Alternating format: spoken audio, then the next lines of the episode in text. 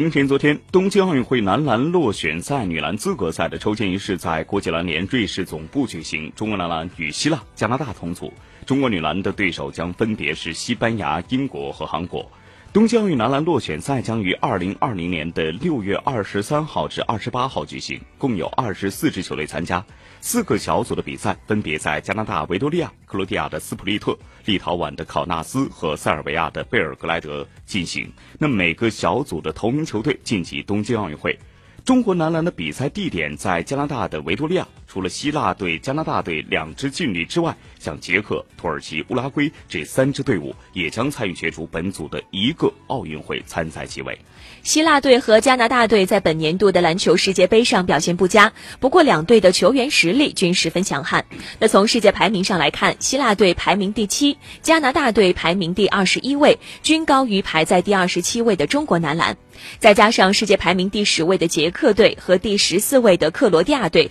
中国。男篮想要从这样的分组下突围难度极大，而在女篮方面，中国女篮与西班牙、英国、韩国分到一组，这一组的比赛将在中国佛山举行。按照规则，女篮奥运资格赛每个小组前三名获得奥运会资格，因此中国女篮至少要压倒其中的一队，才能够获得东京奥运会的入场券。